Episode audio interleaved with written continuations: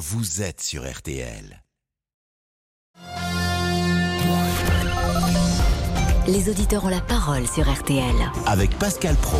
Nous sommes avec euh, Xavier, puisque nous avons appris euh, ce matin que le principal suspect dans la fusillade de Villerupt est connu des services de police pour 140 faits. Ce qui est quand même euh, assez étonnant.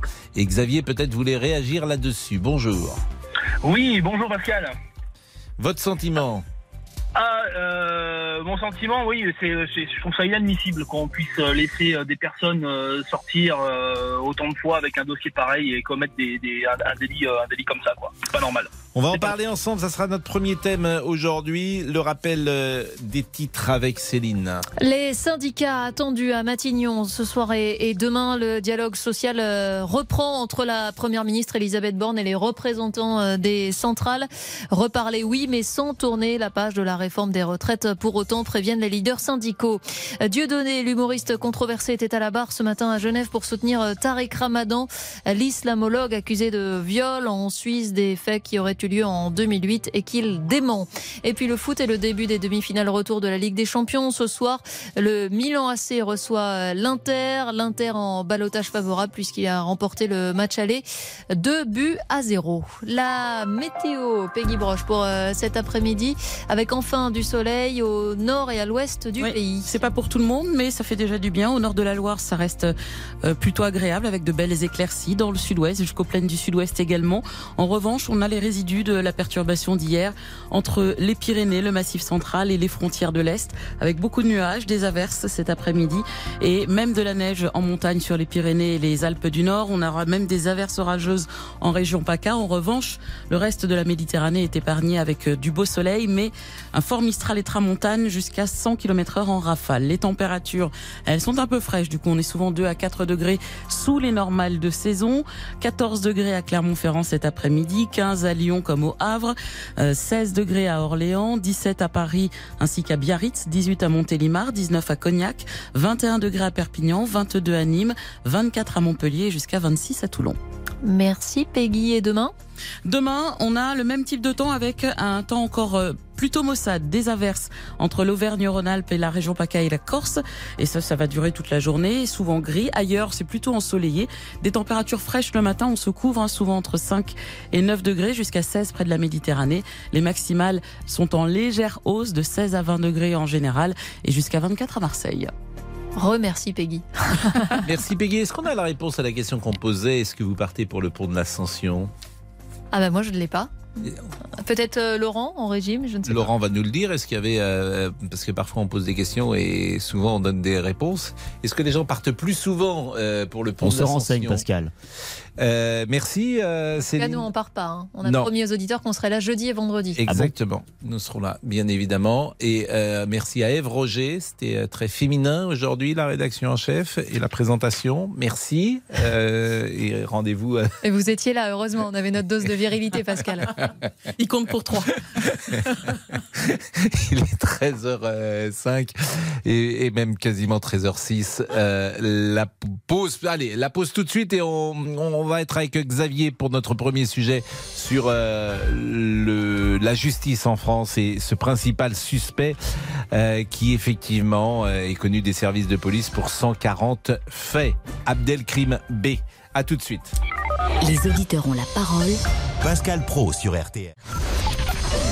13h, 14h30. Les auditeurs ont la parole sur RTL. Avec Pascal Pro et Laurent Tessier. Bonjour Pascal, bonjour à tous. Y a-t-il un problème avec la justice en France après la fusillade de Villerupt samedi qui a fait 5 blessés, dont 3 graves? C'est un homme au lourd passé judiciaire qui a été arrêté 38 ans. Plus de 120 mentions figurent dans son casier. Guillaume Chies du service police-justice nous en parlait dans RTL Midi. Beaucoup de ce qu'on appelle généralement les petits délits, vol, violence, détention de stupéfiants, des infractions qui ne sont pas forcément passibles d'une peine de prison ferme, mais aussi des délits plus graves, vol avec violence aggravée, conduite en état état d'ivresse et un refus d'obtempérer avec tentative d'homicide. L'individu ne fait que des allers-retours en prison depuis qu'il a 16 ans. Êtes-vous choqué? Comment peut-on laisser un tel profil sortir? Vous avez la parole. 32 10 3210 dès maintenant sur votre téléphone.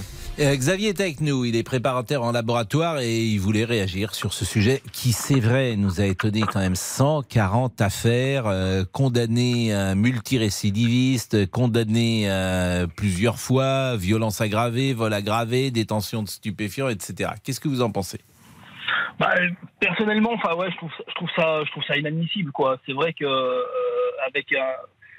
bah, quelqu'un comme ça euh, aujourd'hui qui euh, peut se promener tranquillement et puis commettre un délit en sachant tout ce qu'il a fait derrière, c'est pas, pas, logique. En fait, il y a une justice, je trouve qu'il y a trop de laxisme dans la justice aujourd'hui. Il devrait se recentrer vraiment plus sur les euh, sur les euh, sur les délits euh, sur les délits comme ça euh, parce que c'est pas c'est, pas logique c'est pas logique Bah, alors là, là, par exemple, c'est très intéressant parce qu'en octobre dernier, donc, ce monsieur percute un véhicule de la section d'intervention de, de Metz. Quoi. Il a été jugé après un refus d'obtempérer. Donc, il a déjà, et je le disais à Guillaume Chies tout à l'heure, Ouais. il a déjà un casier quand même long comme le bras. Il a 37 ans, là. Il en a 38 aujourd'hui. Bon, il est condamné, et c'est Guillaume qui le rappelait tout à l'heure, il est condamné à un an de prison ferme. Hein, Nous sommes en octobre dernier. Et il est sorti en avril. Donc, il a fait, comme toujours, 50% de, de sa peine. Mais de sa- de sa peine, ouais. Déjà, moi, ce qui m'étonne, mais évidemment, faut toujours être, faut pas tomber dans le populisme en disant cela. euh, mais ce qui m'étonne toujours, c'est que voilà quelqu'un qui est multirécidiviste, il fonce, c'est quand même pas rien sur une voiture de police, c'est pas rien, refus d'obtempérer, et il n'est condamné qu'à un an de prison ferme. Avec Ah oui, tout ça, le bagage qui est le sien. Donc moi, de l'extérieur, alors j'étais pas au procès, bien sûr, j'ai pas tous les éléments, je, je, je, je vois ça de l'extérieur sans doute, mais je me dis comment est-ce possible? Bah, je- oui, bon, c'est ça. C'est, euh, c'est, du laxisme en fait. C'est. Euh, Mais oui, mais qu'est-ce qu'on fait pour ces individus? Est-ce que Mais justement, est-ce qu'il est récupérable? Qu'est-ce qu'on va en faire quand il va sortir? Je veux Bah, dire, en fait, c'est un professionnel de, c'est un criminel professionnel ou un délinquant Mhm. professionnel. Qu'est-ce que vous faites de ce type de personne quand Bah, vous êtes, quand de- ils- quand vous avez 140 affaires Vous faites quoi? Bah, Vous le mettez, vous le, vous le mettez plus avec les autres? Mais il y a déjà, il y a peut-être aussi euh, un, problème. euh, Il y a peut-être un suivi aussi euh, psychologique ou psychiatrique. Je sais pas. Mais écoutez, puis- moi j'y crois plus. Je n'y crois plus à 38 ans quand tu es depuis, dans les Mm. prisons depuis l'âge de 16 ans. Et Moi, ça, je vais vous un dire, le- problème. Le, le gros problème aujourd'hui qu'il y a, euh, la, la justice, effectivement, il y a quand même, euh, c'est une justice à, à- à- deux vitesses et il y, a, il y a pas mal de laxisme aussi, mais je trouve aussi personnellement, il y a quand même euh, vraiment un, un manque de reconnaissance et un manque de respect envers les forces de l'ordre déjà. Je pense qu'aussi bien vous que moi, quand on voit un véhicule de police ou de gendarmerie, même si on n'a rien à se reprocher, qu'on n'est pas au téléphone, qu'on a sa ceinture, qu'on roule à la bonne vitesse, on a toujours euh, le- le- la, la peur entre guillemets de, Bah, l'uniforme. J'entends bien, mais ma question, c'est qu'est-ce qu'on fait de ce, qu'est-ce qu'on fait de ces multi-récidivistes XXL Je vais poser la question à Hamid. Bonjour Hamid, vous êtes ancien Eh ben, policier. On les enferme. Oui, monsieur. On les enferme. oui. Qu'est-ce qu'on fait de gens manifestement qui sont euh, pour le système, pour la société, qui sont des dangers? Euh, Si vous fa- appartenez à la famille de l'un des Bah, Oui. blessés graves, parce que la personne dont on parle, fusillade, cinq blessés, dont trois graves. Mais si vous êtes de la famille, vous dites, mais ce, ce type-là devrait jamais être, devrait jamais être dehors. Exactement. Moi, je vais vous, Moi, je vais vous dire. Oui, oui, je vous écoute, monsieur Pro, j'ai entendu votre question. Bon, déjà, moi, vous connaissez mes idées. Moi, je suis ancien policier. Moi, je suis pour une justice répressive, surtout maintenant, parce que là, on marche complètement sur la tête dans ce pays. Et moi, pour ce genre d'individus, moi, je vous dis tout de suite ce qu'il faut faire. faut rouvrir Cayenne et les envoyer là-bas, comme du temps de papillon. Et là, ça la calmera peut-être. C'est peut-être dur ce que je dis, mais il n'y a pas d'autre solution avec ce genre d'individus. Et moi, dans ma carrière, j'en ai connu un aussi, hein, sur le Val-de-Marne. Je dirais pas son nom. 47 inculpations aux fesses, il était toujours dehors, le gars. Alors quand vous voyez ça, excusez-moi, euh, non, il faut une justice ferme. Là, faut que Monsieur Dupont-Moretti se réveille et puis tous ceux qui gravitent autour de lui, parce que attention, hein, ça date pas de Dupont-Moretti, hein, le laxisme de la justice, ça a commencé il y a 40 ans. Quand, après le 10 mai 1981, date fatidique, voilà. Et ben maintenant, maintenant, faut se réveiller. Maintenant, ben c'est plus un quart de boulon un quart de boulon qu'il faut resserrer, c'est 10 tours de boulon. Et Alors voilà. je regardais parce qu'évidemment, moi je peux pas que je, je, je ne sais pas s'il faut euh, rouvrir ou pas le bagne de Cayenne. Et pourquoi Euh, pas? Bah, en, tout cas, c'est une prison euh, comme une autre. Mais la question que vous posez, c'est euh, effectivement mettre euh, hors de nuire ces personnalités. mettre hors de nuire, ces Et je regardais le bagne de Cayenne qui Oui. euh, était euh, Oui. en fait qui a été fondé en 1852 sous Louis-Napoléon Bonaparte. Il était Exact. euh, sur l'anse du Châton, non loin de la pointe du Buzaret à Cayenne, donc en Guyane française. Et après son coup d'État, Napoléon y envoie 3000 prisonniers politiques. Et en fait, ce bagne, il a duré euh, jusqu'en. Il a été officiellement supprimé en 1938, mais ce n'est qu'en 1953 que les derniers forçats sont rentrés euh, en métropole. Donc euh, c'est assez, assez récent. Oui. Oui, c'est assez récent. Oui, ça fait, ça fait tout, euh, ça fait quoi Même pas 60, ça fait 70 ans, quoi. Voilà. Mm. Oui, c'est récent. Oui, c'est vrai. Non, mais bon, non, mais c'est vrai. Il faut, il faut pour ces, ce genre d'individus, il faut les écarter de la société. Il n'y a aucun cadeau à faire. Il faut arrêter le laxisme. Mais voilà. Alors ces gens-là, on mais- va attendre.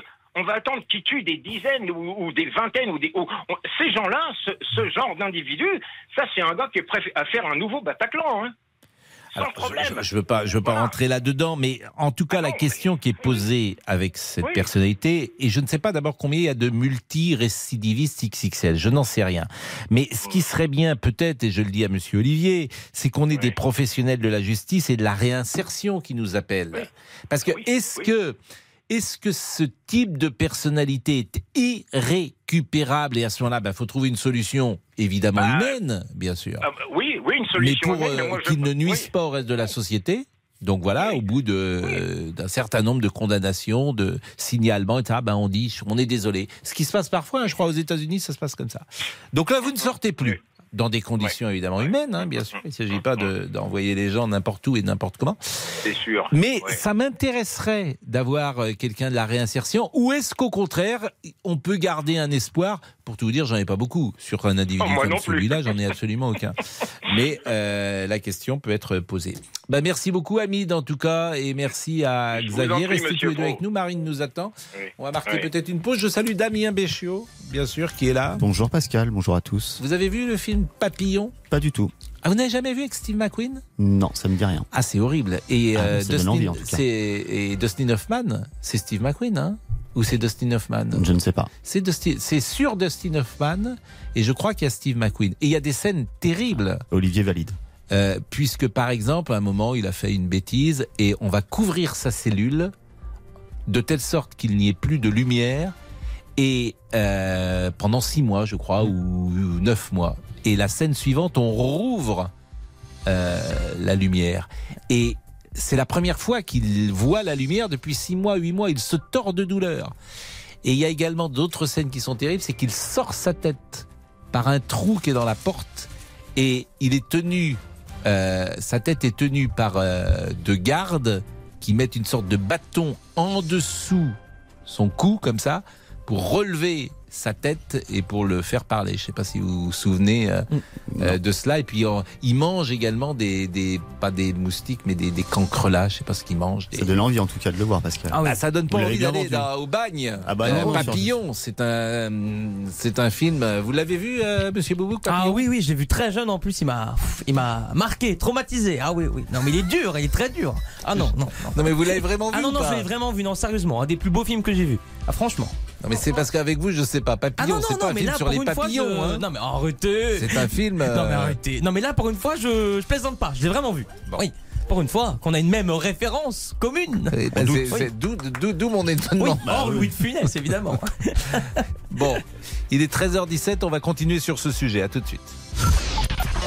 Les auditeurs ont la parole sur RTL. Avec Pascal Pro. Jusqu'à 14h30 Les auditeurs ont la parole sur RTL. avec Pascal Pro.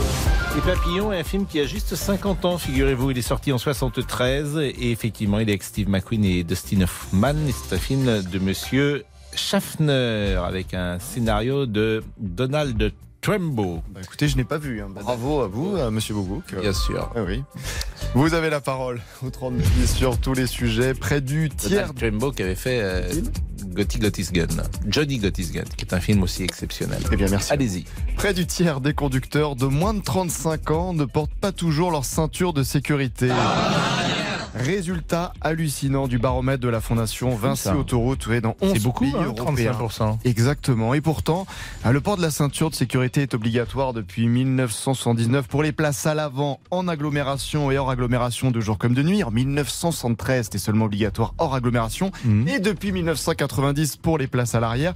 Mais il a fallu du temps pour que la règle soit retenue. Exemple dans ce reportage d'Antenne 2 en 1986. La voiture est toute petite, je vais pas vite, alors je mets pas ma ceinture. J'ai vraiment trop l'impression d'être attaché et c'est pas vraiment mon truc. C'est un peu tard maintenant, vous auriez pu avoir un accident là J'oublie les mettre pour les courts trajets. Près du tiers des conducteurs de moins de 35 ans ne portent pas toujours leur ceinture de sécurité. Vous pouvez réagir au 3210. Les campagnes de sécurité routière sont-elles inefficaces? Faut-il avoir peur forcément pour nos enfants? 3210, 3 2 1 0. Il y avait une célèbre campagne, un petit clic vaut mieux qu'un grand clac. Quand j'étais euh, sans doute ado, mais quand on était enfant, on ne mettait pas de ceinture. Et évidemment, dans les années 70, c'était pas encore. euh, D'abord, c'était pas obligatoire, et c'était pas. Effectivement, on n'avait pas pris le pas. Euh, on est avec Sabine. On demandait euh, un professionnel. Bonjour. pourquoi pas de la réinsertion ou de la justice Bonjour, vous êtes avocate, pénaliste. La question qu'on se pose avec ces multirécidivistes, c'est est-ce qu'ils sont récupérables?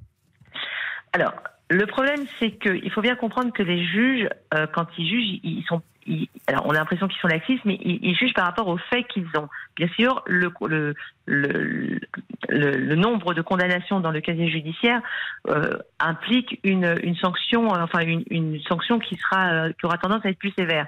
Mais il n'y a pas de, de, de, de dispositif, si vous voulez, pour pour des gens qui sont irrécupérables. Il n'y a pas de, on, on met pas une Non, mais c'est pas ma à- question. Ma question, c'est euh, vous avez une connaissance empirique de ce profil de personnalité.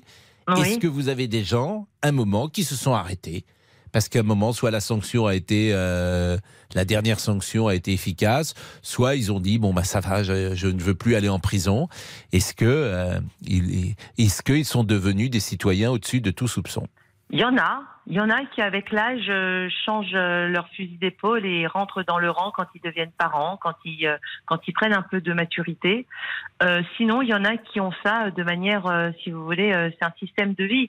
C'est-à-dire qu'à partir du moment où on les punit pas et qu'il n'y a pas de sanction réelle et que ça n'engage vraiment rien de grave, même la prison n'est pas quelque chose de forcément, de forcément grave. Donc ils, récidiveront et, et, Mais alors qu'est-ce qu'on fait.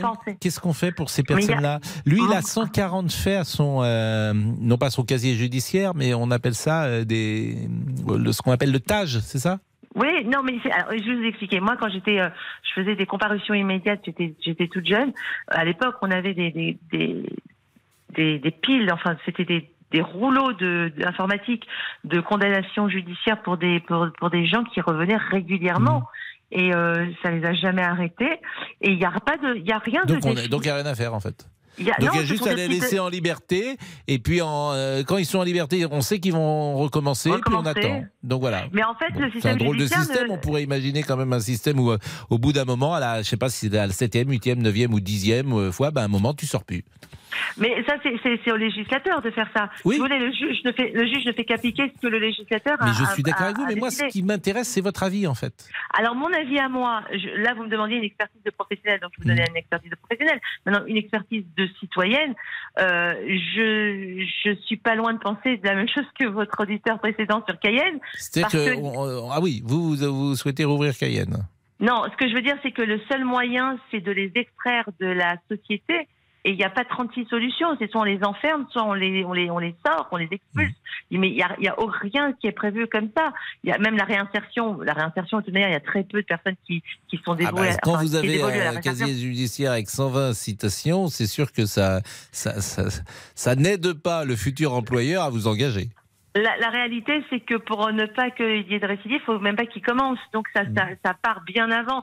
C'est tout un système, c'est toute une éducation, c'est tout un. Mais une personne qui est formatée comme ça et qui ne vit que comme ça, elle, elle aura une tendance et puis qui n'est pas en plus punie ou ou, ou- ou la punition ne ne ne, ne l'arrêtera pas parce que c'est un système de pensée. Il y a rien à faire. 140, il il y a, Bon, il y a rien, à faire. Bah, merci Sabine. Voilà. Merci Je vous en beaucoup. prie.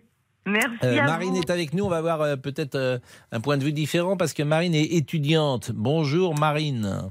Bonjour. Et merci d'être avec nous. Votre avis sur la discussion que nous avons Vous êtes étudiante en droit, hein, c'est important de le préciser. Exactement. Vous voulez être magistrate peut-être? Non, pas du tout. Je veux être juriste en droit du travail et j'ai fait très peu de droit pénal, mais j'ai quand même lu pas mal d'articles sur la situation de la justice en France. Et j'avoue que je suis un petit peu euh, mitigée lorsque j'entends qu'on parle de justice laxiste, parce que je pense qu'il y a vraiment un problème de sous-financement de la justice en France. Euh, il y a un rapport qui a été fait au niveau du Conseil de l'Europe. et Quoi, qui- Là, ça, pardonnez-moi, c'est pas. D'abord, ce que vous dites est juste, mais c'est pas le sujet. Oui, mais en fait, tout est lié, parce que si vous avez un est sous-financement de la euh, justice, que, comment est-ce lié?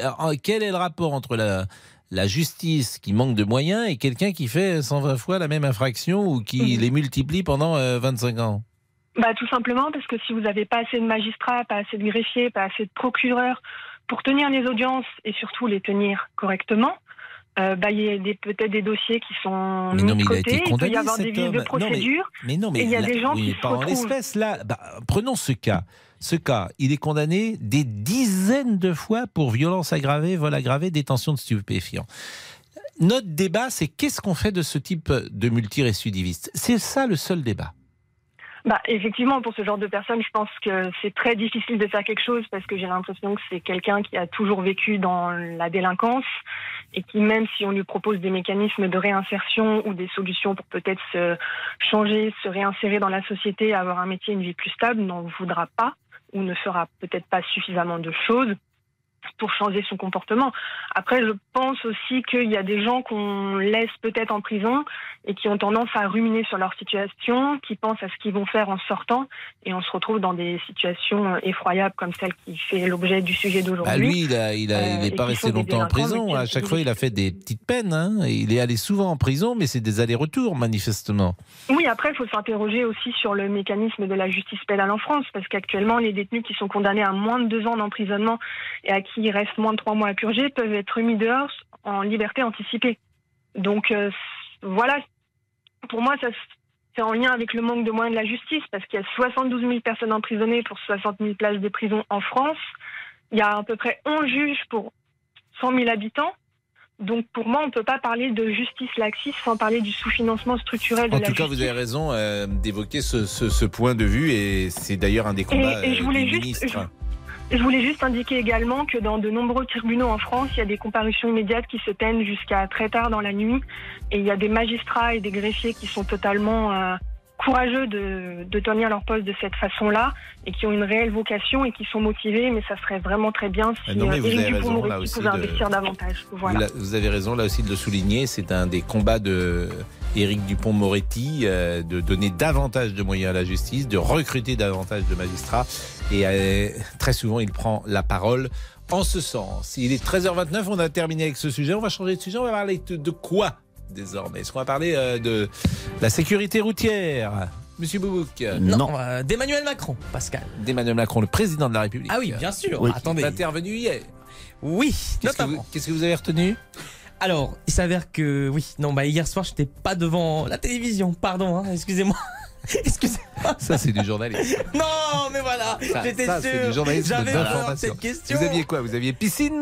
Non, mais je peux pas dire, je peux pas dire, je peux pas dire. J'étais en chagrin d'amour. Allez, on va Ah faire bah la pause, oui, Pascal. Ah, alors, on va écouter bon Chagrin d'amour tout de On va faire la pause avant. À tout de Ah suite. Pascal Pro, les auditeurs ont la parole. Sur... Jusqu'à 14h30 Les auditeurs ont la parole sur RTL avec Pascal Pro.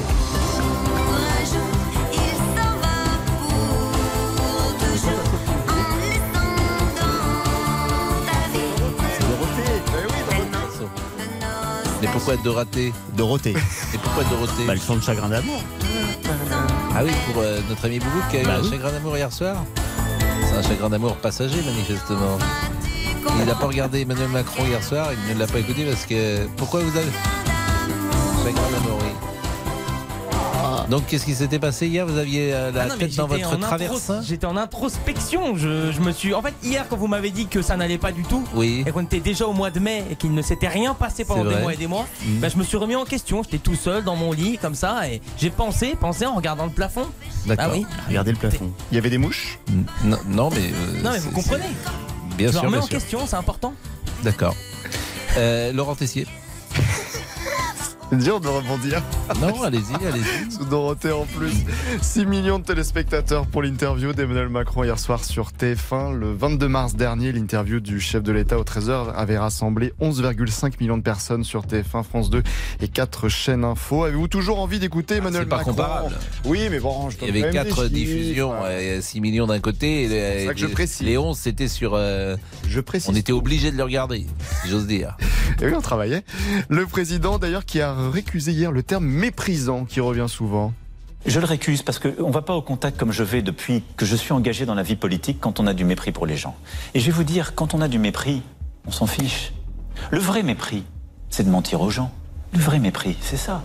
Dans la position où je suis, si je méprisais vraiment les Françaises et les Français ou notre pays, ben, j'essaierais pas de parler à l'intelligence collective et de faire ce qui est bon pour le pays. Je penserais à ma pomme. Pensez que c'est bon pour ma pomme de, de faire ce qu'on fait sur les retraites, de, de porter des textes difficiles, de subir et d'accepter l'impopularité qui va avec? Avez-vous toujours envie d'écouter Emmanuel Macron? Sa parole est-elle encore audible? Vous avez la parole 32 10 3 2 1 0. Je suis, je suis toujours surpris du côté ma pomme et de ces petites expressions. euh, ma pomme, c'est moi. Non, mais je suis toujours surpris que le président parle comme ça, parce que je trouve que ça sonne faux. Mais bon, euh, ça fait. Je, je veux parler de John et je. je, je, je- je- Ah, on dit pas ça voilà. pour ma pomme. Non, mais je suis toujours surpris, mais bon, pourquoi pas. Euh, en revanche, oui, on peut mépriser les gens. Je dis pas que c'est son cas, mais on peut très bien mépriser les gens et aller quand même vers eux. Ça, ça n'a rien à voir. Il y a, dans, dans certains métiers artistiques, on le sait, il y a des gens qui sont au public, qui vont au public et qui n'aiment pas forcément leur public. Et ça peut arriver. Bien évidemment, ils viennent simplement nourrir leur narcissisme en allant euh, au contact du public. Donc, en fait, il y a que lui qui sait s'il méprise ou pas les gens. C'est ça la vérité. Il n'y a que Emmanuel Macron qui le sait. Et on n'est pas dans son cerveau. On ne sait pas. On ne sait, on ne sait pas comme. euh, Ça me on pourrait l'appeler d'ailleurs, monsieur. On ne sait pas. Qu'est-ce que parce que c'est la fin de la saison Ah bientôt. oui, monsieur Ah ben, Benjamin on va l'appeler, tiens, euh, monsieur, parce qu'il a été, service une des voix d'RTL. et puis il venait souvent, et on avait un jingle. On l'a d'ailleurs ce jingle. Eh bien, on ne sait pas. Voilà. Eh bien, on ne sait pas. Et on va tenter. Tiens, on va appeler Monsieur. On ne sait pas pour savoir ce qu'il est devenu. Si, si, si cette année, euh, il est, il est sur Arte. Hein, Oui, exactement. Eh ben, Est-ce qu'il sait. sait cette année est-ce qu'il sait bah, exa- Exactement. On On va lui lui passer un la petit coup de question. fil. Appelez-le et on va essayer de le prendre. Euh, François, bonjour. François Oui, sur Emmanuel bonjour. Macron. Oui, bonjour. Bonjour. Euh, moi, je trouve, je trouve qu'il est très cool, et très gentil, même ce président. Je vois pas pourquoi, mais naturellement, ça n'intéresse pas les gens qui ont des régimes spéciaux, Monsieur Macron. Hmm. Parce que moi, je le compare, Monsieur euh, le Président, là, je le compare à Daniel Auteuil. Vous savez, dans les sous-doués, moi. Vous voyez, ça fait un peu ça, c'est cool. C'est-à-dire que c'est de la petite décontraction. Les gens, ils cassent tout dans la rue. On dit rien, ils cassent les magasins, on dit rien, ils ont cassé les statues de l'Arc de Triomphe. Monsieur Macron n'a rien dit, il n'a pas tapé sur la table. Bon, et les casseroles, vous vous rendez compte, les gens, là, ils sont une centaine dans la rue. Ils, ils, ils cassent les casseroles devant le président de la République. Attendez, même quand ce n'est pas de son bord, il y a un respect pour tout. Et il est très cool. Il n'a pas été méchant avec eux parce que la retraite, il devait la mettre à 65 ans, il l'a mis à 64 ans. Et disent que ces gens-là, qu'il est, est méchant avec eux. Bon, j'ai rien pour Monsieur Macron, hein, je vous rassure. hein. Mais il faut un respect dans tout. Regardez, l'État est en faillite dans tous les sens. Tous les sens, l'éducation nationale va mal, la, la santé va mal, la justice va mal. Vous vous rendez compte, il y a des, il y a des choses à changer dans ce pays-là. Vous avez raison qu'on a tous un sentiment de déclassement. Alors là, lorsque vous dites qu'il n'a pas euh, tapé du poing sur la table, si, il a quand même euh, mis en place. Euh, D'abord, c'est pas lui qui juge. Après, c'est la justice. Elle est indépendante. Mais euh, il y a eu lors des manifestations est qui ont suivi une mise en place de la sécurité, par exemple, et du maintien de l'ordre qui était différente. Euh, forcément. Attendez, est-ce que vous avez le droit d'avoir des cagoules dans la rue? Je vous pose une question. Non, on n'a pas le droit et ça me choque comme vous. Bon, Je eh n'arrive pas moi, à comprendre, mais en fait, visiblement, c'est très difficile euh, de, contrer. euh, C'est très organisé, ça. C'est-à-dire, si Oui, derrière oui. tout ça, il y a une organisation. Ce C'est sont pas que c'est organisé, si vous me permettez. François, c'est qu'on ne souhaite pas, en fait, on ne souhaite pas qu'il y ait un blessé ou a fortiori un mort. Oui, mais c'est trop facile. Un jour ou l'autre, il y en aura d'autres, mais peut-être dans Oui, le- mais dans on ne le souhaite pas. Depuis, c'est la jurisprudence euh, Malik Oussekine 1986. euh, On ne souhaite pas qu'il y ait un incident majeur. Donc, on préfère que les forces de l'ordre en prennent plein la figure, euh, que des vitrines soient cassées, mais surtout, on ne veut pas d'incident humain.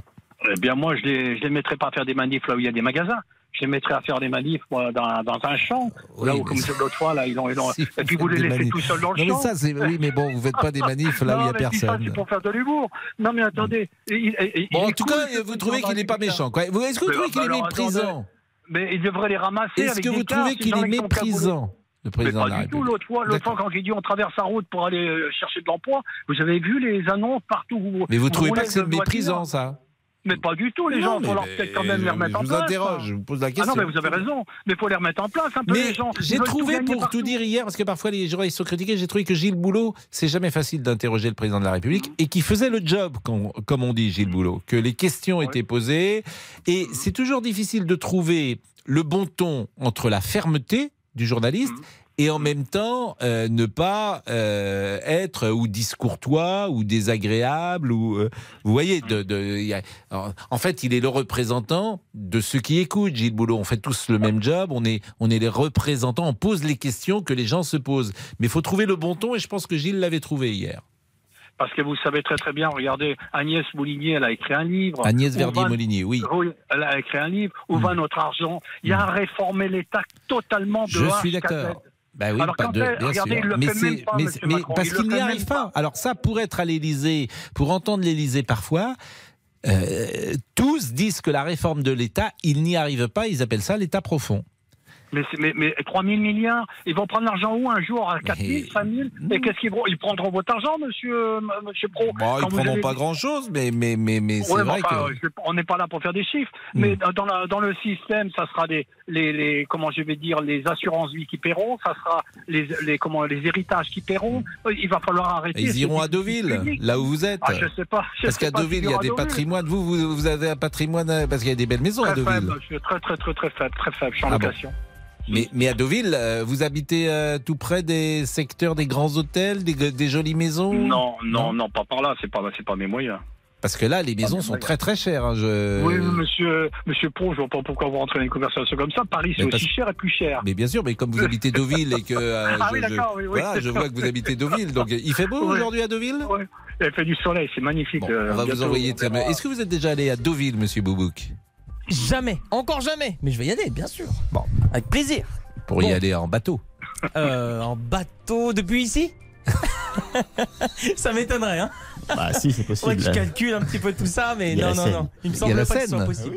Il y a la Ah bon, Seine. il y a la Seine On va revoir la géographie, Aïe, aïe, aïe, aïe. Non, je pense pas que ce soit possible. Est-ce que vous savez la gare qui part euh, de Paris qui nous amène à Deauville? Euh, euh, à mon avis, c'est l'Ouest, euh, c'est Montparnasse. C'est pas ça Oh là là là là là là, mais c'est pas possible.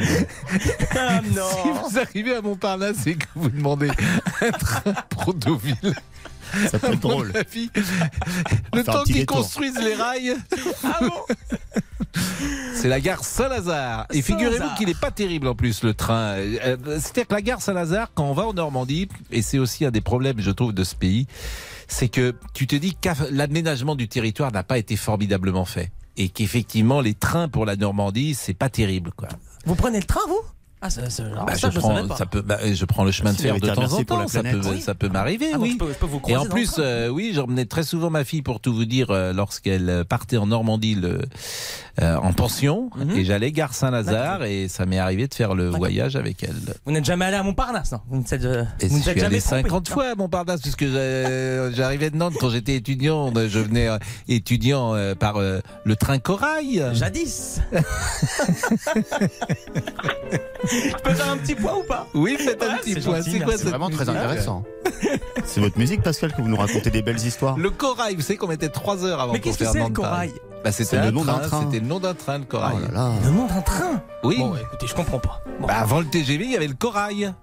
Ce que vous trouvez dans les mers chaudes. Oui, C'était très beau d'ailleurs, il était très beau ce train. Moi j'aimais bien, il était très confortable. Très bien, merci à vous.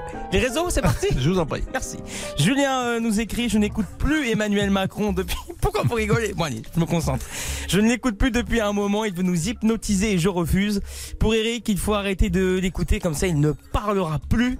On termine avec Géraldine. Je l'ai regardé hier soir. C'est quand même notre président. C'est vrai. Non, mais c'est vrai. Non, mais C'est bon. juste, hein, c'est factuel. C'est Mon- factuel. Mon point vous a pas plu. Bon, bah écoutez, non, Mon mais je m'en point vais. vous a pas plu. Tant pis, n'en parlons plus. vous ne connaissez pas non plus cette chanson. Non, mais ça n'existe pas, ça. Ah si, c'est une chanson de Mireille, ça. Bon, je dirais pas Mon menteur, parce qu'en visage, général. bah, voilà. vous allez voir, mon visage n'aura pas plus. Et voilà, ça Tant retombe dessus n'en- encore une voilà, fois. Exactement, vous C'est à moi de trouver ça. Oui. Exactement, vous allez voir. Merci. Mon histoire leur a pas plu, tant pis, n'en parlons plus. Vous tapez Mireille. Mireille, Mireille, Mireille du petit conservatoire. Oui. Elle parlait comme ça, Mireille. Vous allez nous chanter quoi, mademoiselle Hardy? Vous ne connaissez pas Mireille? Non, non, je connais pas Oh, Mireille. Vous connaissez Enfin, rien. pas votre Mireille Bon, à vous. hein. Laurent, Bon, allez, c'est bon. Laurent, C'est pour moi, Damien? Hmm. Non. Ah non, après. On fait la pub, Pascal. la, pause. Et on trouve Mireille. À tout de suite. Pascal Pro, les auditeurs ont la parole sur RTL. Jusqu'à 14h30 Les auditeurs ont la parole sur RTL avec Pascal Pro. Pas de malaise, je la remets dans ma culotte, mais tu sais pas ce que tu perds, ma chanson lui a pas plu. Et voilà, c'est pas Mireille par. Non, pas. C'est Renaud, Pascal. C'est pas Mireille. Non, c'est Renaud. Denis Grandjou qui nous écoute et que je salue.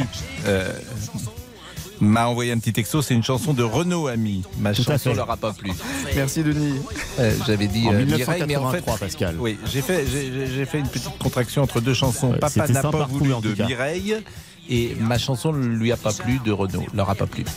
Je vais raconter mon histoire, la chanson se passe à C'est bien, New York. sympa comme chanson, c'est bien. Ça c'est du grand Renaud, à la belle époque de Renaud. Très singulier, il était pas vraiment mort, Bon. il était blessé seulement. Laurent, Vous avez la parole au 3210 sur tous les sujets. Près du tiers des conducteurs de moins de 35 ans ne portent pas toujours leur ceinture de sécurité. Résultat du baromètre de la Fondation Vinci Autoroute dans 11 pays européens. Et pourtant, boucler sa ceinture est un geste qui sauve des vies. Vous allez pouvoir réagir dans quelques instants dans l'émission. Tout comme sur ce constat, 9 personnes sur 10 interrogées ont déjà eu peur du comportement agressif des autres conducteurs. Ouais, ça part dans tous les sens. Êtes-vous inquiet quand vous... Ah tiens, c'est la boubouk mobile. Êtes-vous inquiet quand vous conduisez? Y a-t-il de plus en plus de violences verbales, physiques et physiques? Est-ce que ça s'énerve pour rien sur la route? Vous en avez marre d'entendre ces bruits? 3210, 3210. franchement, j'ai l'impression que c'est plus calme même qu'avant. Ah bon? nous sommes avec euh, Patrick. Nous sommes avec Alexandre avant. Alors, Alexandre, bonjour, vous êtes chauffeur-livreur et vous ne, vous ne euh, faites jamais, euh, vous ne portez jamais la ceinture de sécurité. C'est- Bonjour. Bonjour. Non, c'est- c'est pas que je la porte jamais, c'est que je la porte à moitié. Ça veut dire quoi la- Alors, je- la ceinture est bouclée, Hmm. sauf que je mets que la lanière euh, la plus longue. Je Hmm. mets pas celle qui, vous savez, la lanière elle est en deux parties. Il y a Hmm. une partie qui vous serre les hanches, une partie qui vous serre le thorax. Hmm. Mais vous avez, Moi, je mets- vous avez 25 ans, hein, je précise, euh, Alexandre. Mais, euh, mais comment vous. euh, D'abord, pourquoi vous ne bouclez pas entièrement Et pourquoi vous n'avez pas la ceinture euh, horizontale, si je comprends bien, et vous ne gardez que la bande qui est plutôt verticale? C'est ça, voilà, c'est ça. Mais comment vous, vous faites déjà pour rentrer Ben- dans une ceinture comme ça Ben, au début, au début, moi, je, je m'attachais normalement. Quand j'ai commencé mon métier, Mhm. je, je m'attachais normalement comme tout le monde. Hmm. Et en fait, on m'a dit, euh, parce que je disais, euh, c'est, euh, c'est beaucoup de temps et tout. Euh, C'est coup, beaucoup de temps. Qu'est-ce du- qui est beaucoup de temps pour, pour livrer, parce qu'on a beaucoup de points à livrer. En fait, vous livrez, tous les, vous livrez tous les combien euh, ben, dans les dans les grandes villes, par exemple, on livre, on s'arrête toutes les deux minutes, même pas. Toutes les deux minutes, vraiment Oui, même pas- m- même moins. Des fois, on a Ah oui. quatre ou cinq points dans une même rue, et du coup, quand on remonte dans le Ah oui, camion, effectivement, on là, je comprends. pas, euh, Ouais. Ah oui, en plus, Et vous, avez, avancez à deux à l'heure, là, dans ces cas-là. C'est ça, et entre en deux ville. rues, en fait, le temps de faire juste le, le tour de la rue, on met juste la, la, la lanière pour que si jamais ben, il y, a- il y a la police, on, voilà quoi. Mais comment vous la mettez sans. C'est ça que je comprends pas, vous la mettez. Mais en euh, fait, vous, vous sortez du véhicule, Ouais. vous, vous attachez la ceinture sans être sur le siège, Oui. Et après vous vous asseyez et vous mettez juste la lanière autour de vous. Bon, j'ai- j'imagine tout le monde comprend. Moi, je suis pas sûr de, de- de comprendre comment vous faites. C'est-à-dire que la ceinture est toujours bouclée en ça. permanence, même quand vous descendez du camion. C'est ça. Et quand vous revenez, vous vous mettez dessous. Euh, je me mets juste, euh, oui, sous la, sous celle qui est horizontale. C'est ça. Vous, vous vous glissez dessous. C'est Voilà, ça. Bah Voilà. écoutez, pourquoi pas. Mais c'est vrai que là, vous êtes assis. Alors, je, je, je pensais pas que chauffeur-livreur, vous vous arrêtiez toutes les deux minutes. Mais c'est vrai que vous Ça, êtes. ça- ça dépend des villages, oui. Oui, mais c'est vrai que bon, mais, mais, mais vous risquez pas, vous vous mettez pas forcément très en danger parce que vous êtes à 2 à l'heure ou 5 à l'heure ou 20 à l'heure, quoi, entre, entre Ah, deux. après, après, il y a toujours, après, honnêtement, le, mais il faut pas le faire quand même. On le fait, même après, on le fait sur les longues distances, du coup. On prend. Mais pourquoi Vous trouvez que c'est une habitude-là, contrainte la ceinture? Sur ce métier, oui. Après, non. En règle générale, Autrement, non. franchement, ça protège. Et puis quand on voit le dégât des gens qui ont eu des accidents sans ceinture, je vous assure, Ah oui, euh, oui, ça, oui, ça vous sauve la vie. hein. euh, C'est, mais c'est vrai que euh, c'est vrai que c'est- ce boulot-là qui me fait prendre certains risques que je ne prends pas dans ma vie en dehors du boulot. Bon, vous êtes chauffeur-livreur depuis combien de temps? Euh, euh, Quatre ans maintenant. Et euh, par exemple, aujourd'hui, vous avez commencé à quelle heure? Euh, là, j'ai commencé à 8 heures du matin. Et là, c'est quoi comme camion? C'est un camion moyen? Euh, oui, c'est les, les VL, les gros, euh, des, euh, des- c'est juste avant le poids lourd. Et alors, par exemple, vous livrez pour Amazon des choses comme ça Des, des colis Amazon? Je vois beaucoup de colis, euh, c'est ça, hein, souvent? C'est ça, Amazon, euh, tout ce qui est un peu plus gros aussi. Ouais. Et donc, vous descendez. Euh, ben alors, le- votre camion, dans ces cas-là, vous le laissez en double fil euh, quand vous avez quelque Euh, chose? bah, Après, moi, c'est pas des très très grandes villes comme Paris ou des choses comme ça. Ouais. C'est des plus petites villes, mais je laisse le camion au milieu, je mets juste les warnings. J'en ai que- vraiment pour quelques secondes à chaque Oui, fois. mais je- euh, moi, franchement, moi, je plains les, parfois les chauffeurs-livreurs parce qu'ils se font insulter, c'est pas facile, euh, faut Ah, ah, descendre, ramasse, hein, tu trouves on pas forcément la bonne personne, faut voir le, euh, le courrier ou les boîtes aux lettres, c'est pas facile, quoi. Ah ben les, et les gens ils sont pas les gens ne sont pas indulgents avec nous hein. C'est euh, comme je racontais tout à l'heure euh, ça m'est déjà arrivé de, de me battre sur la route. hein. De vous battre physiquement? Physiquement, physiquement. Ah bon? Oui, parce que ben, quelqu'un qui s'impatientait derrière, qui a commencé à insulter, et euh, au bout d'un moment, il est venu carrément m'ouvrir la porte du camion et euh, par réflexe, moi j'ai. Vous lui avez mis un. Ouais, voilà, Bah, j'ai écoutez, c'est pas à faire non plus, mais restez quelques secondes avec nous, il est 12h52, la pause. Jusqu'à 14h30 Les auditeurs ont la parole sur RTL. avec Pascal Pro. Merci d'écouter RTL.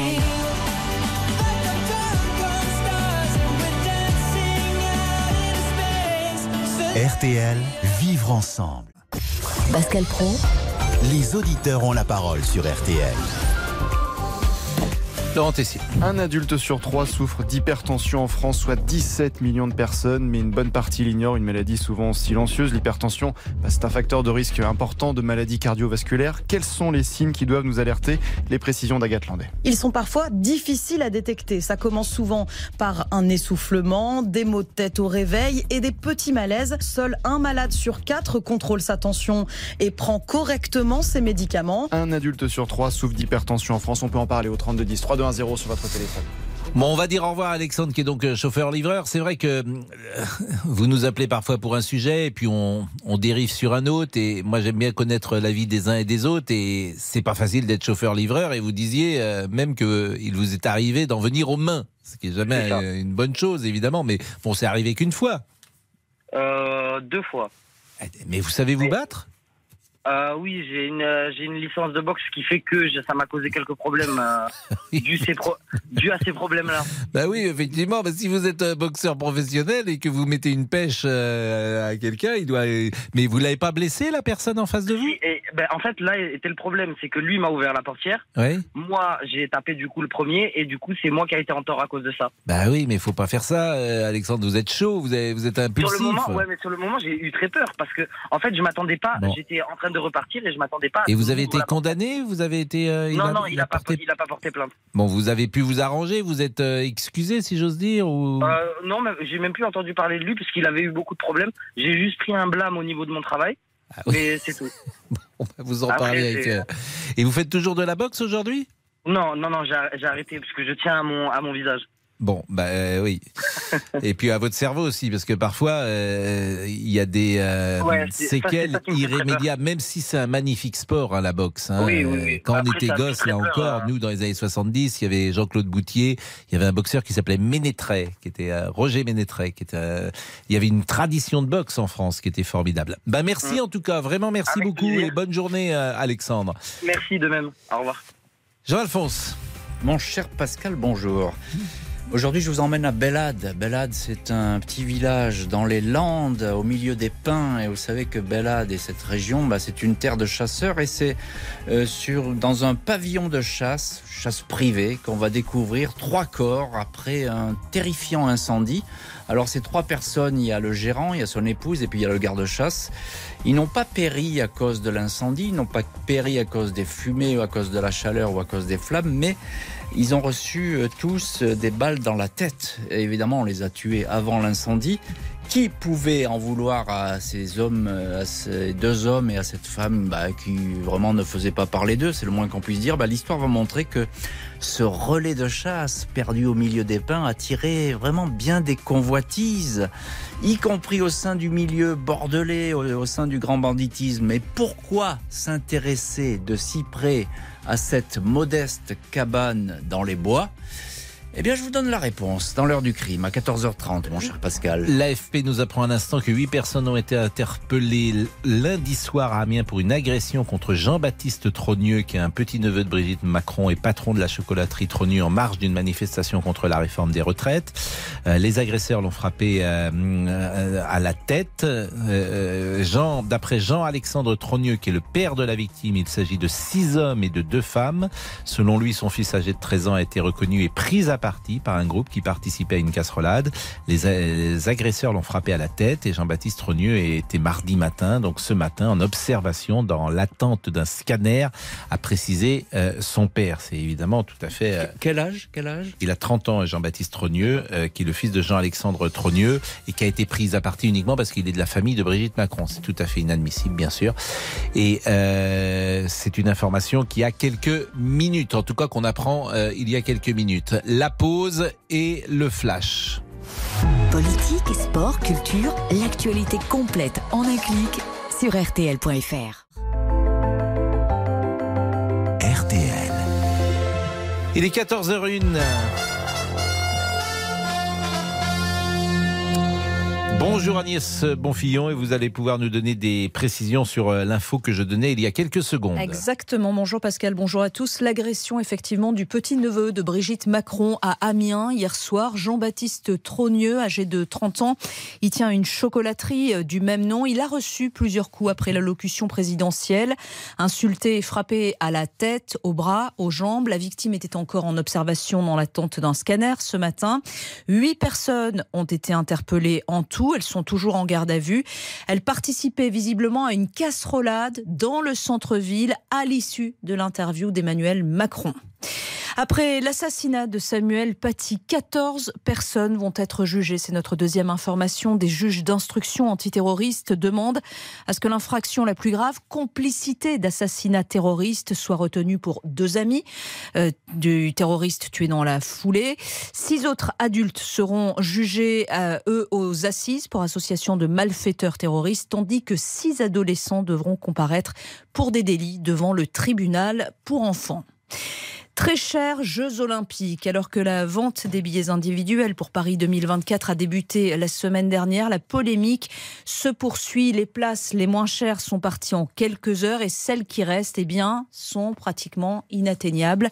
Aux grandes dames de Fabienne qui espérait euh, assister pour la première fois de sa vie à des épreuves d'athlétisme. On pouvait choisir le sport qu'on voulait, mais qu'il y avait déjà que des places chères, notamment l'athlétisme. Et ben, la place est à 690 euros. C'est complètement hors de prix. J'en ai presque pleuré tellement j'étais déçue parce que je me disais, mais c'est pas possible. Ils, nous ont dit qu'il y aurait des places avec des prix abordables pour tout le monde. Mais finalement, bah, ma déception, elle est énorme. C'est impossible. Moi, je peux pas acheter une place à 690 euros. C'est hors de prix. Mon rêve, c'est d'assister à des Jeux Olympiques. Mais en vrai, on les regarde tout le temps à la télé. Ça fait des années qu'on le suit.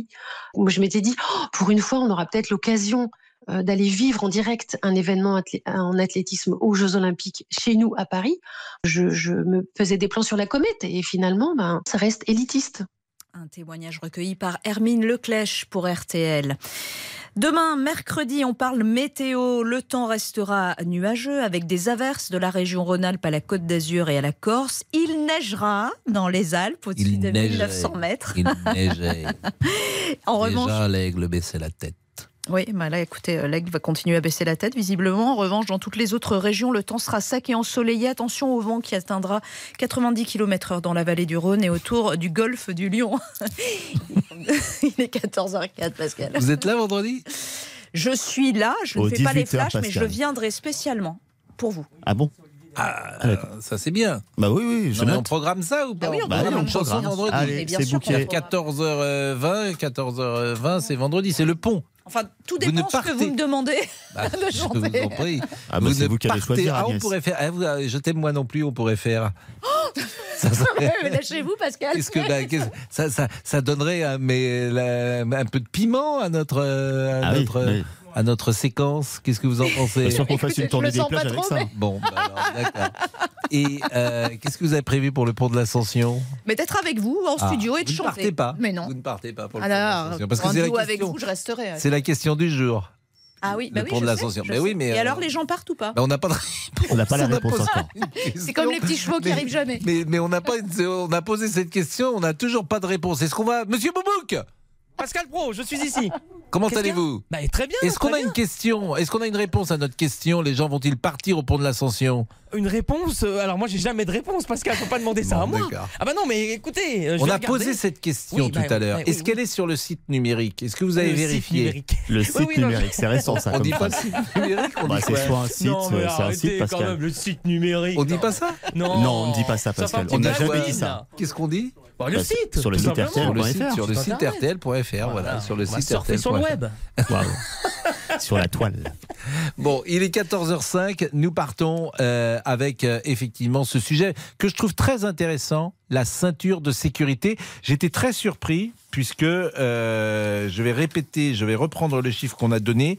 35% des euh, jeunes euh, ne porteraient pas euh, la ceinture de sécurité, ce qui est tout près du tiers des conducteurs de moins de 35 ans ne portent pas euh, leur ceinture de sécurité. C'est absolument incroyable. J'ai l'impression que tout le monde la porte, moi. À tout de suite. Jusqu'à 14h30. Les auditeurs ont la parole sur RTL. Les auditeurs ont la parole sur RTL. Avec Pascal Pro. Laurent Tessier. Je vous propose d'écouter un extrait du témoignage exceptionnel passé dans RTL Midi. Edmond réveille 98 ans. Il a été résistant après 79 ans de silence. Il a décidé de parler car le 12 juin 1944, il a assisté à l'exécution d'une quarantaine de soldats allemands et d'une femme, une collabo par ses frères d'armes en Corrèze. Bertrand Frachon l'a rencontré ce matin pour RTL. On a reçu l'ordre du général Queening, qui commandait les, les- les forces interalliées. L'ordre de les emmener où, d'en faire quoi? Ben, de, de les tuer, de les passer par les armes. Alors pourquoi il fallait les exécuter? Vous aviez pas la possibilité de conserver des prisonniers? Ben, on n'avait pas de structure pour les garder. Et il fallait les nourrir. Et pour les garder, c'est pas pratique quand on n'a pas, on n'a rien pour les garder. Et alors comment ça se passe cette exécution? Euh, Chaque homme tuait son homme. Il y en a des maquisards qui ont refusé d'exécuter ces Allemands? Oui, oui. On était, moi, moi-même, on était quatre ou cinq. Pourquoi avez-vous refusé? Parce que euh, c'était pas, En conscience, vous vous sentiez pas d'abattre un prisonnier? Non, c'est resté un secret jusqu'à maintenant. Il fallait que ça se sache. Une exécution trois jours après la pendaison par les Allemands de 99 habitants à Tulle. Des fouilles vont être organisées pour retrouver les dépouilles, documents exceptionnels que vous pouvez bien sûr retrouver sur notre site RTL.fr et notre application. Patrick est avec nous. Bonjour Patrick. Oui, bonjour Pascal. Et merci d'être avec nous. Euh, ce sujet de la ceinture de sécurité qui ne serait pas respectée et un tiers des jeunes de moins de 35 ans ne la porteraient pas. Qu'en pensez-vous? Ben, je pense que c'est un, sujet sérieux, mais qui est beaucoup plus global, qui est le, le- le sujet de la sécurité routière. Je, moi, j'ai beaucoup roulé, euh, euh, quasiment 40 000 km par an, sinon plus, euh, 10 contrôles de radar euh, tous- tous les jours, euh, et dans toute ma vie professionnelle, trois contrôles de- d'alcoolémie. On sait que 50% des accidents sont dus à, à l'alcool. Donc je pense que d'un point de vue technique, ça coûterait même pas 50 ou 100 euros de faire en sorte qu'une voiture ne démarre pas si la ceinture n'est pas bloquée. Aujourd'hui, il y a certaines voitures où si la porte n'est pas fermée, on ne peut pas démarrer. Je pense que les gens alcoolisés ne mettent pas leur ceinture. Donc si on appliquait ce petit système électronique, ben, au moins les gens alcoolisés ne pourraient pas partir. Puis après, je crois qu'il faudrait quelque chose qui vous est cher, changer le logiciel de la de la de la sécurité routière. C'est-à-dire qu'aujourd'hui, on subit le, une forme de lobbying d'associations type la lutte contre la répression euh, avec une dame qui a une certaine notoriété. Ça ne marche pas. Aujourd'hui, regardons ce qui se passe à l'étranger, dans les pays du Nord. La suspension du permis à point euh, serait une bonne chose parce que quelque part, euh, perdre son permis, c'est une double sanction. Les gens perdent leur emploi. Je pense que ça doit alimenter en grande partie les délits de fuite et les refus d'obtempérer. Les gens qui ont peur, donc ça, ça doit sûrement en, Oui. en prendre conséquent. Et, et après, faisons des amendes qui soient euh, euh, importantes, c'est-à-dire que première amende 10% du salaire, deuxième amende 20% du salaire. Mais dans quel cas? Bah, tout ce qui est tout ce qui est une cause euh, avec des risques forts, c'est-à-dire les stops, les feux rouges, euh, les bandes blanches, les gros excès de vitesse, c'est-à-dire on, on- supprimer, euh, faire Vous arrêter vous allez prendre 10% du salaire de quelqu'un qui brûle un feu ouais. rouge? Eh ben ouais, ben je vous garantis que ça y a. Il a Ah, ouais, ça, mais, effectivement, vous ça, êtes- non mais non non mais juste. Moi, je suis parfois on- répressif, être- mais là, je suis battu largement. Non, non, mais, non, non, mais il faut être pragmatique. On a un logiciel qui ne marche pas. Changeons le Bah, logiciel. on Pardonnez-moi, mais s'il y a quelque chose sur lequel ça marche pas mal, je trouve, c'est la sécurité routière, parce que justement, je trouve que j'ai l'impression qu'on a été assez radical dans cette, euh, dans ce domaine, assez répressif pour tout vous dire, et le sentiment que j'ai, c'est que euh, c'est plutôt efficace. Donc je vous suis pas tout à fait. Je trouve qu'il y a beaucoup de sanctions déjà. Le permis à point euh, Ah non, a été mis en place. Il y a des Ouais, contrôles radars. Je vous assure, euh, vous avez quel âge, euh, Patrick? Moi j'ai 60. Bon, bah, vous êtes comme moi. Donc, vous Alors, avez vu le changement de comportement en 30 ans déjà. Oui, oui, mais ce qui a changé, pas tant que ça. L'agressivité Ah, est là, si. elle n'existait pas avant. Les gens roulent moins volant- vite. Non, mais l'agressivité au volant, vous rigolez, ça a explosé Vous l'agressivité. trouvez au que volant. les gens sont plus agressifs aujourd'hui qu'ils ne l'étaient Ah il y a ouais, 30 ans Ah oui, oui, oui. Aujourd'hui, par j'ai- manque d'éducation, euh, moi, moi, je suis, bon, moi, pour moi, c'est, c'est- on doit être bienveillant. Voilà. Mm. Rien ne vaut de s'engueuler ou de se taper sur la gueule, mais faut, faut être complètement. Mais vous ne trouvez pas qu'on ça. roule moins vite, par exemple? Alors, on roule moins vite globalement, oui. Moi, je roule à 180-200 quand- dans, dans ma jeunesse. Exactement. On roule moins vite. Ouais. Mais aujourd'hui, nous avons aussi des véhicules qui sont beaucoup plus sécurisés, beaucoup plus sécurisants qu'avant. Mais bien On sûr, bah, nous sommes d'accord. Une, une voiture. Oui, mais les gens, dans le temps, souvent j'ai pris cet exemple, vous étiez sur l'autoroute, vous étiez doublé par une voiture à 180-200. Ça n'existe plus. Non, on n'est plus doublé aujourd'hui. Et surtout pas par des Tesla. Ça bouffe de l'électricité, donc ils roulent tous à 130 à l'heure. Donc je, euh, je trouve que pour le coup, euh, sur la sécurité routière, je trouve qu'on est allé assez loin et Oui, j'avais mais- trouvé plutôt bien, par exemple, la, la mesure de Gérald Darmanin de, euh, pour les petits excès de ne pas trop les pénaliser.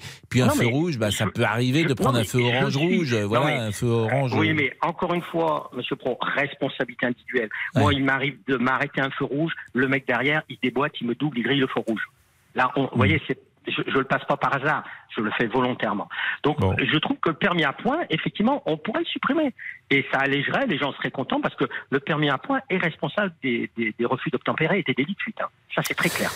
Bah, merci Patrick, merci à Voilà. 14h. Oh, 14h14. 14h14, qu'est-ce qui se passe? Qui pense à vous?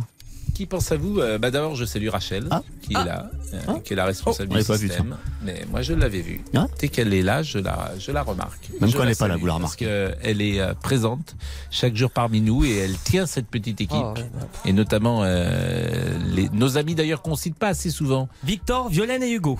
Vous parlez de nos amis qui sont au standard. Exactement. Oui. Victor, Hugo Et Violaine. et Violaine. Voilà, mais pff, je pense qu'il y a Hugo, trop de compliments autour de Rachel, Pascal et, Et ça Olivier commence à me. Oui, non mais bon. Je Je, vous, dis, ouais. je vous épargne la petite blague sur Victor Hugo que j'ai fait 50 000 fois. hein. Oui, non, non, ne vous à embêtez pas Besançon, avec ça. à Besançon, cette fameuse histoire, vous êtes le père de Victor Hugo. Bon, qu'est-ce qu'on fait là? On fait pub ou on prend euh, Nicole Acad, vous Il y m'avez a la dit petite musique, Pascal, des réseaux sociaux. Ah ben la petite musique des réseaux sociaux, oui. Oui, bon, bah allez, bon, bah, je fais mon, mon, mon petit point. Attendez. Faites votre petit point. Attendez, mon ordinateur ne marche pas. Ah oui, voilà. Ah oui. Alors, Vous oui. avez toujours, un ouvrier a toujours de mauvais outils. J'arrivais pas à cliquer. Mais oui, parce que vous, voilà, vous avez toujours de mauvais outils, l'ouvrier. Mais je suis comme vous, je sors sur le web, là, je fais comme vous. Bon, allez, Gus euh, nous écrit. Gus Gus, je Gus. pense que oui, Gus, je pense que les jeunes qui conduisent avec de l'alcool dans le sang sont bien plus nombreux que l'on pense.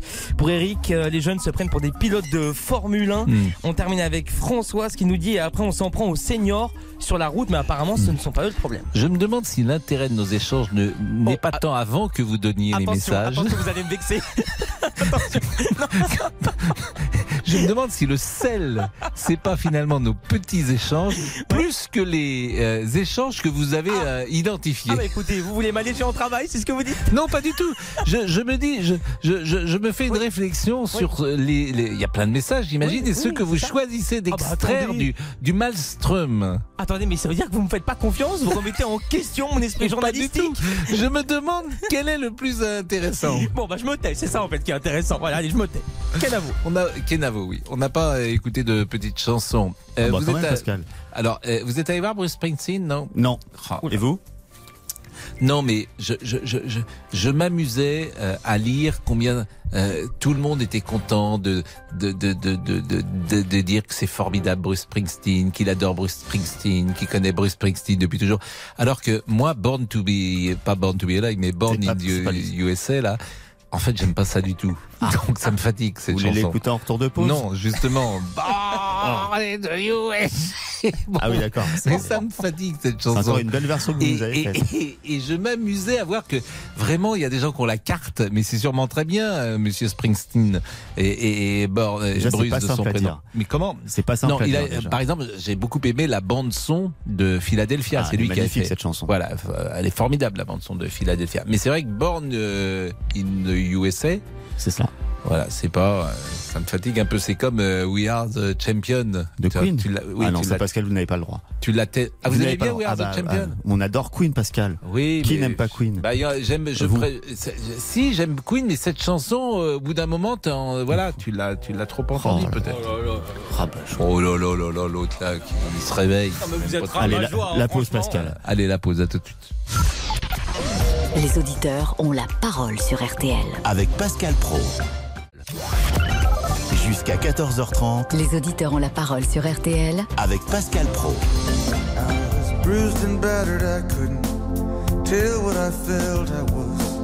Ça, c'est formidable. Les Philadelphia est un film extraordinaire. Oui, tout à fait. Avec Tom Hanks et. Denzel Washington, je crois. Oui, bien sûr.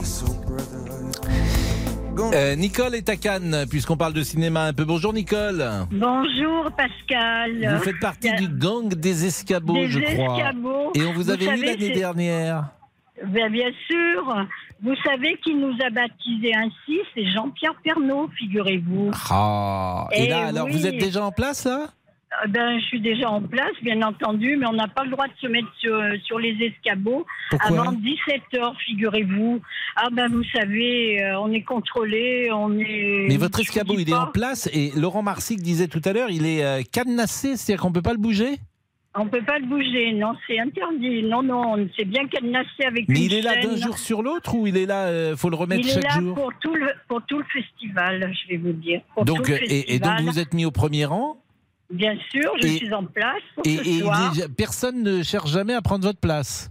Non, non, sinon. Ah bah ça, c'est bien. Mais je vais vous dire, il y a un carte chinois qui est arrivé pour voir un chanteur. Alors j'espère qu'on va pas se bagarrer comme euh, chaque année lorsqu'il y a les Chinoises qui arrivent. on- vous savez, ça craint drôlement. Elles sont nombreuses. Et dites-moi, euh, voilà. cette année, donc vous allez avoir euh, Ben. Harrison Ford, il y a Michael Oui. Douglas ce soir? Michael Douglas, ce soir, j'espère que j'aurai son autographe et Non une belle ça c'est formidable quand même. Et vous l'avez Oh, vous ben. l'avez déjà eu Michael Douglas?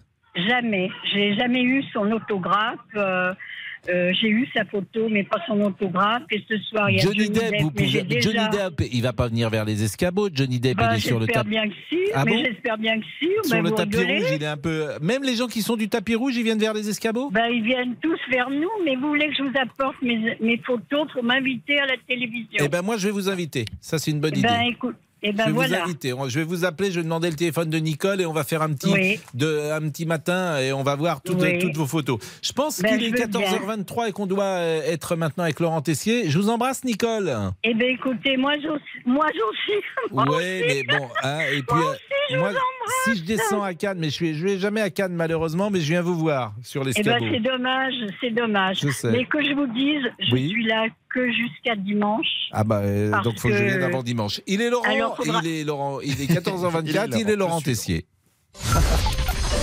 13h, 14h30. Les auditeurs ont la parole sur RTL. C'est l'heure du débrief de l'émission par Laurent Tessier. Après la fusillade de Villerupt samedi qui a fait 5 blessés, dont 3 graves, c'est un homme de 38 ans au lourd passé judiciaire qui a été arrêté. Plus de 120 mentions figurent dans son casier. L'individu n'a fait que des allers-retours en prison. Coup de gueule d'Amino 3210. Moi, je suis pour une justice répressive, surtout maintenant, parce que là, on marche complètement sur la tête dans ce pays.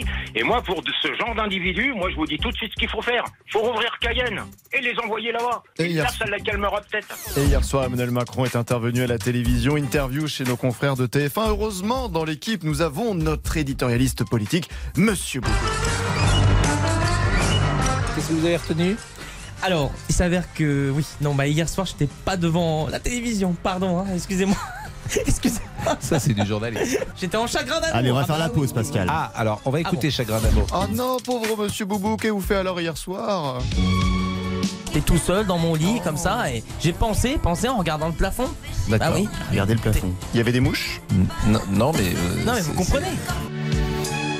Notre ami pense, et pendant ce temps-là, on sent que dans la semaine, il y a un pont, quelques jours plus calme. Pascal, vous faites des bruits étranges Monsieur Pro, Madame Landreau sont-ils là?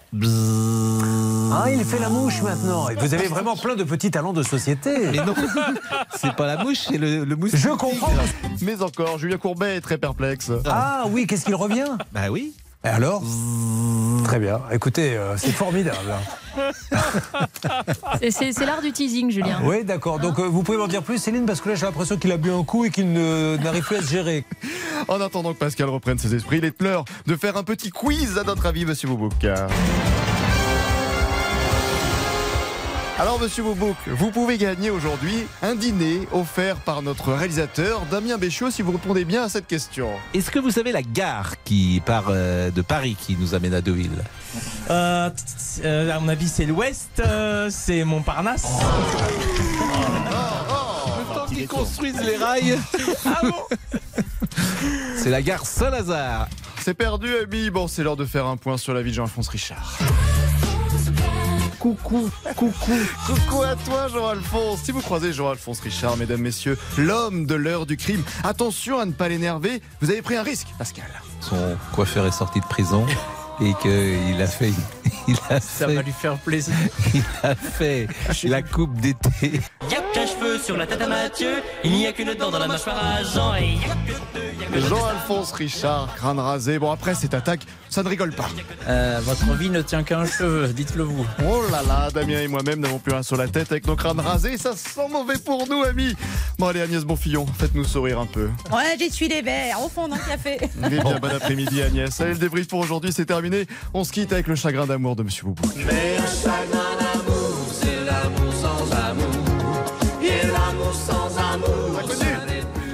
inconnus magnifiques.